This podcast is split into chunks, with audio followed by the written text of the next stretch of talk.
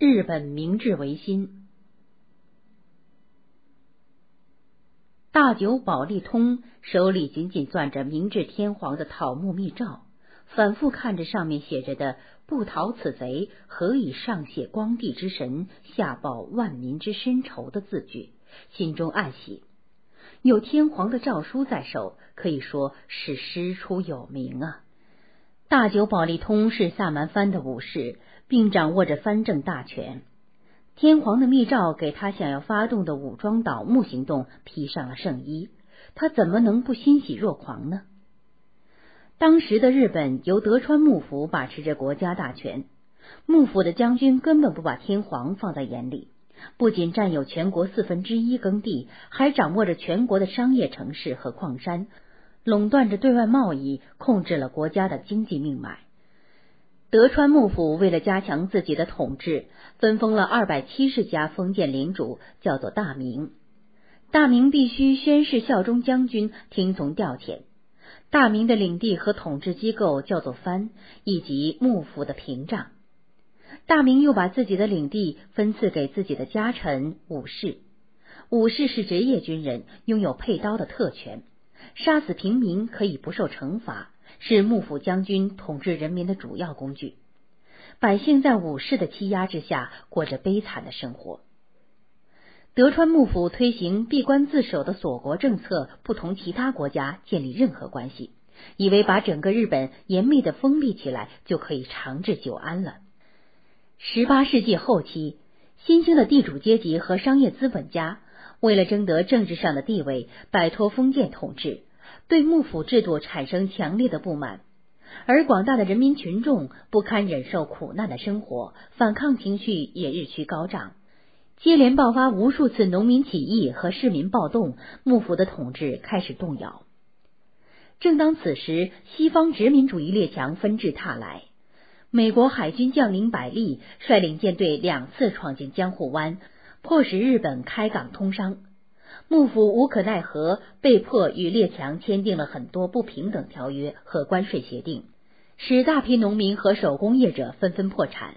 一场推翻封建幕府、争取民族独立的斗争迫在眉睫。一八六五年十二月，长州藩讨木派领袖高山进作率先发难，率领以农民为主体的骑兵队夺取了藩政权。随后，萨满藩讨木派西乡隆盛、大久保利通等人也控制了藩政权。不久，这两股力量结成讨木联盟，成为全国讨木运动的核心。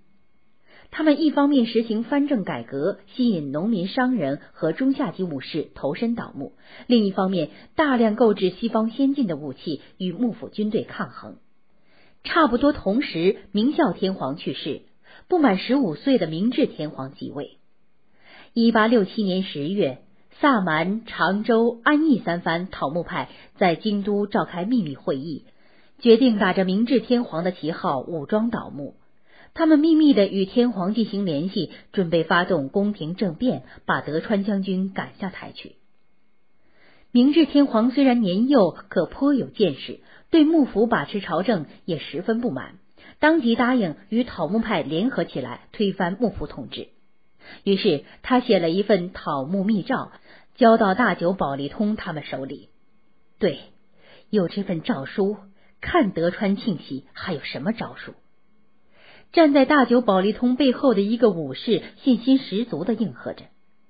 这时门外突然闯进一个宫廷侍卫，气喘吁吁的说道。诸位大人，德川庆喜刚刚见过天皇，主动请求辞去将军的职位，把政权交还给天皇了。这是缓兵之计。大久保利通一眼就看穿了德川幕府的第十五代将军德川庆喜的诡计。大家讨论一番，一致同意以武力解决问题，给德川庆喜一个措手不及。一八六八年一月三日，京都的皇宫周围突然出现了大批的军队。空气显得异常紧张。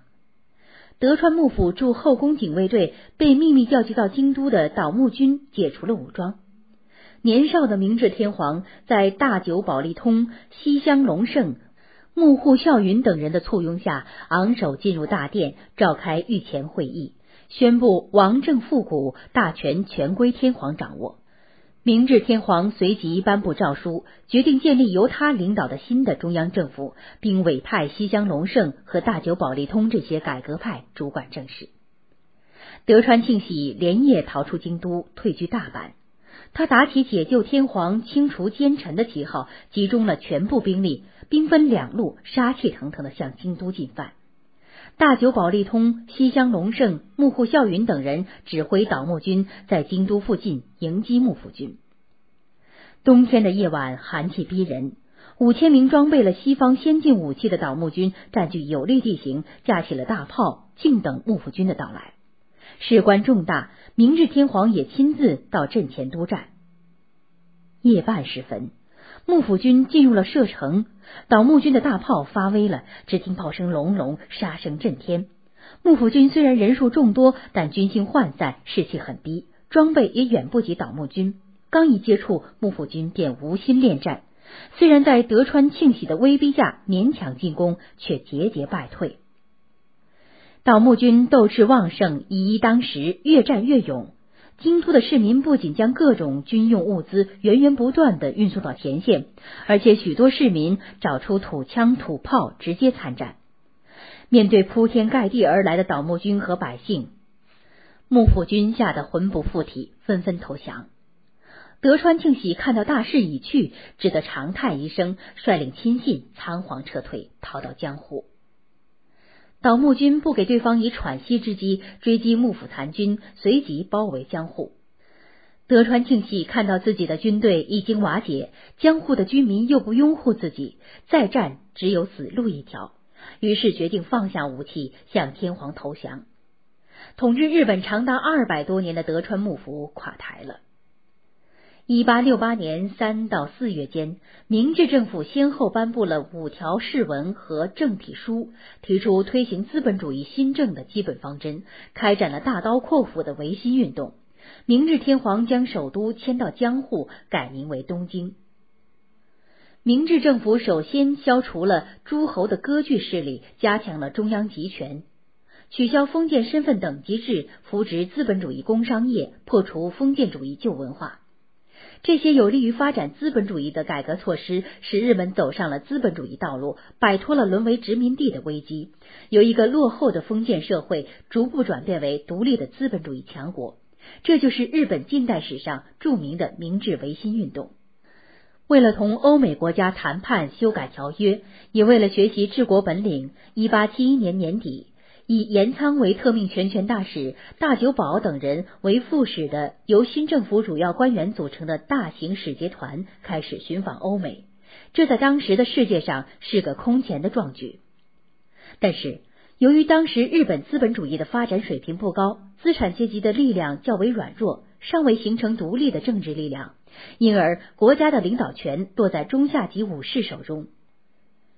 他们虽然接受了资产阶级思想。但仍保留着浓厚的封建主义因素，最终使日本走上了军国主义道路，成为亚洲和太平洋地区的祸根。